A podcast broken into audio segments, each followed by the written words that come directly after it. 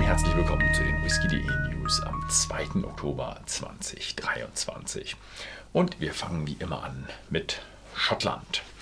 Es gibt einen neuen Glenmorangie auf dem Markt oder er ist angekündigt und zwar den Tale of Tokyo. Und das ist natürlich Teil der Tale of Serie. Der Tale of Tokyo reifte teilweise in Mitsunara Eiche und natürlich gibt es mal wieder eine wunderschöne Gestaltung, diesmal vom japanischen Künstler Akira, Akira Yamaguchi. 46 Prozent und demnächst auch bei whisky.de und whisky.com in den Niederlanden erhältlich. Dann haben wir wieder mal eine neue Brennerei, die eröffnet und zwar die Port of Lee's Distillery. Da haben wir ja schon ein bisschen drüber äh, berichtet und es ist die erste vertikale Whiskybrennerei in Großbritannien und zwar in Edinburgh. Und nun ist es soweit, ab 11. Oktober können dort auch Touren gebucht werden.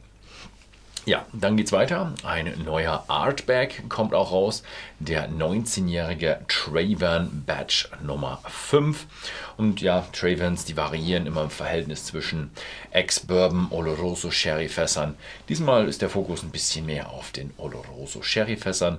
Nicht kühl gefiltert, nicht gefärbt. 46,2% und bei whisky.de und bei whisky.com in den Niederlanden erhältlich. Dann auch noch, wie jedes Jahr im Herbst, Diageo stellt ihre Special Releases vor. Diesmal heißen sie Spirited Exchange.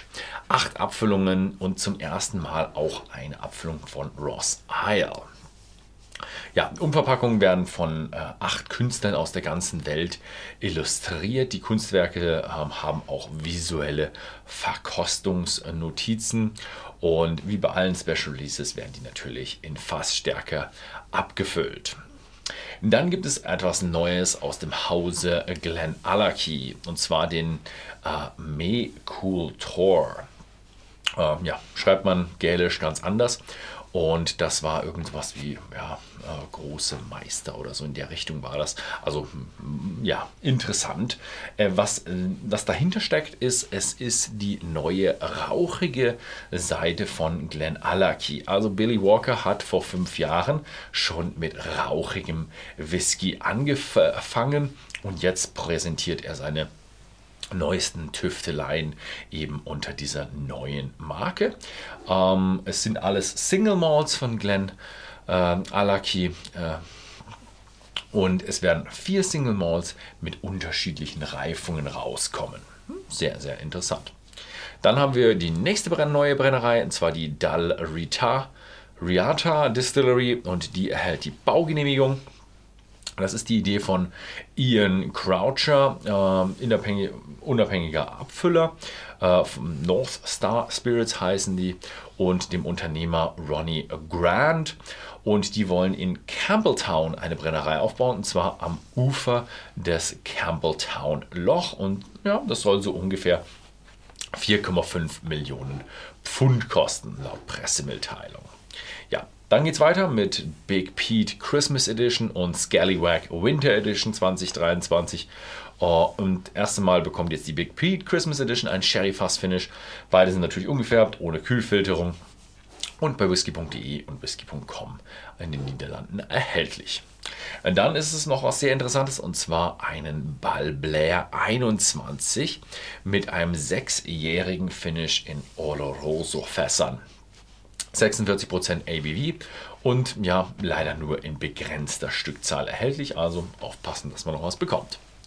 Ähm, dann haben wir noch die Art Goban Distillery und die beauftragen jetzt ihre Konstruktion und zwar Moore Construction. Das wird sicher eine schottische Baufirma sein und die fangen jetzt an zu bauen. 20 Millionen Pfund soll die neue Lowland Brennerei kosten. Und der erste Spirit soll schon 2024 gebrannt werden. Es ist eine kohlenstofffreie Whiskybrennerei und soll in Inverclyde westlich von Glasgow entstehen, auf einem ehemaligen Farmgelände. Ja, so wie jede gute Brennerei immer zu der Farm dazugehörte eigentlich. Dann haben wir die, äh, etwas Neues in der ja, Legal Welt. Es ist kein kein ja, Rechtsstreit, aber es bildet sich eine neue Association. Und zwar die Cask Whisky Association. Und die, äh, da geht es, wie der Name schon sagt, um Fässer und die sollen Konsumenten schützen. Vertreter der Industrie, unabhängige Abfüller, Brennereien und andere haben eben diese Organisation gegründet und die wollen eben jetzt verpflichtende Regel, Regeln für den Fasshandel einsetzen, durchsetzen.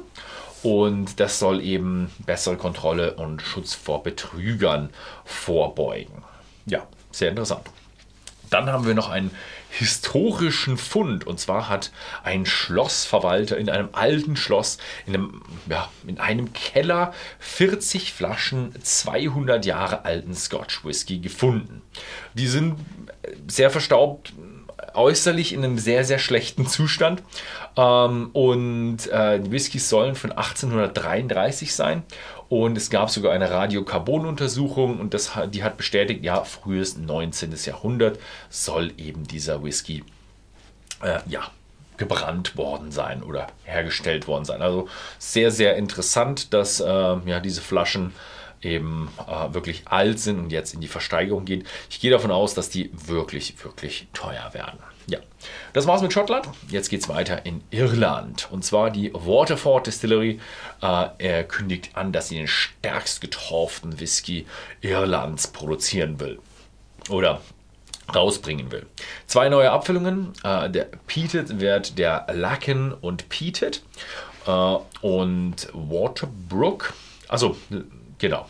Phenolanteil von 57 ppm und beim Lacken sind es 74 ppm beim Woodbrock.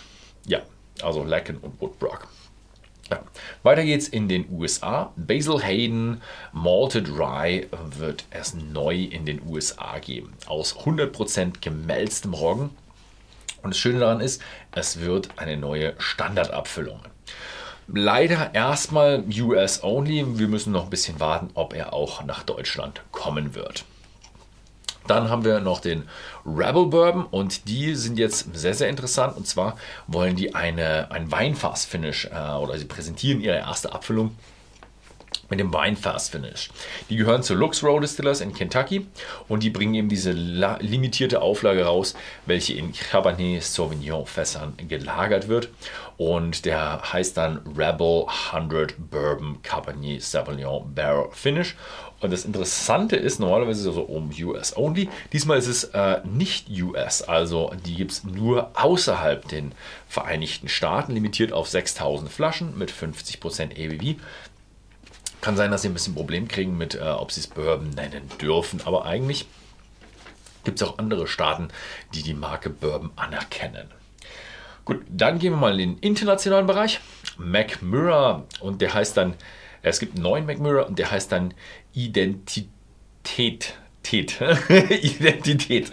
Sieht aus wie ein Rechtschreibfehler. Es ist eine Kombination aus McMurra Svensk Egg und Svensk Röck. Also eben diesen schwedische Eiche und jetzt eben dieses schwedische Rauchrezept. 48,7% ABV. Sehr interessant und wird auch bestimmt ein schöner Whisky.